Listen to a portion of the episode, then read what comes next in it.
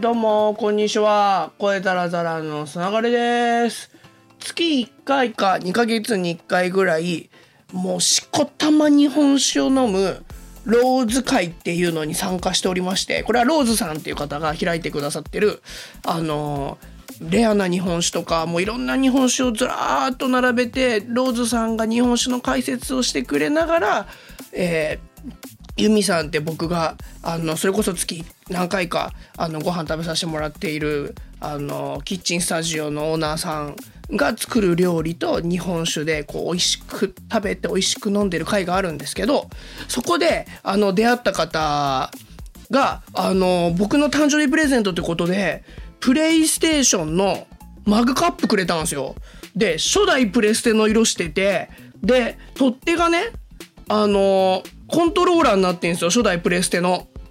そうだからあの取っ手がコントローラーの形なんであのすごいユニークなんですけどちゃんと形だけじゃなくて十字キーとかついてたり、えーセレクトボタンスタートボタンもちろんあの丸三角四角バツも入ってたりあの LR ボタンもねあのちゃんとこう凸凹に表現されてるんですけどで、えー表っていうのかなマグカップの表面がプレイステーションで、えー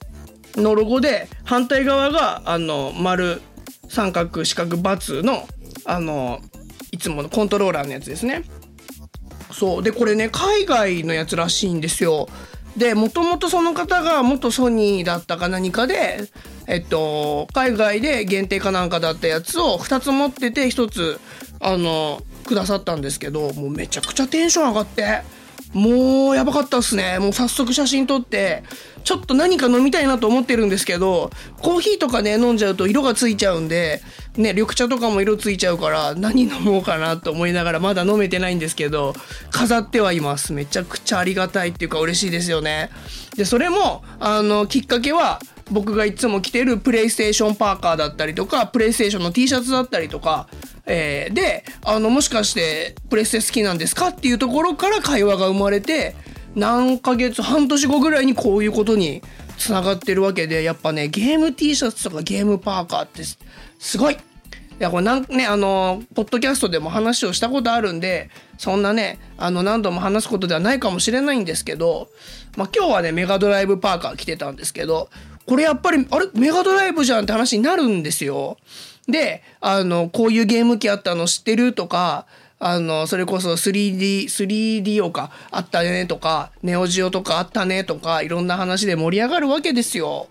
いやーなんかね着てるもの一つでそれだけ話が盛り上がるっていうのは嬉しいですよね。しかもあの4月だったかな？に入るとまたあのユニクロがあのマリオ任天堂系の T シャツとかストリートファイター系の T シャツとか販売するみたいでそれもね買おうと思ってますでも海外行く時とかはだいたいマリオの T シャツとか持ってってるんですけど海外でも売ってたりするんですけどやっぱ着てると日本人がね任天堂の T シャツ着てるとやっぱり「おマリオじゃん」みたいな話になったりとかそれもしかしてスターとかいう話になったりするんですよ。あそれもねあのコミュニケーションとしてはすごくいいなと思っていややっぱりねゲームコンテンツ強いですね。っていうかなんかゲームやっといてよかったっすねこうやってね。あのー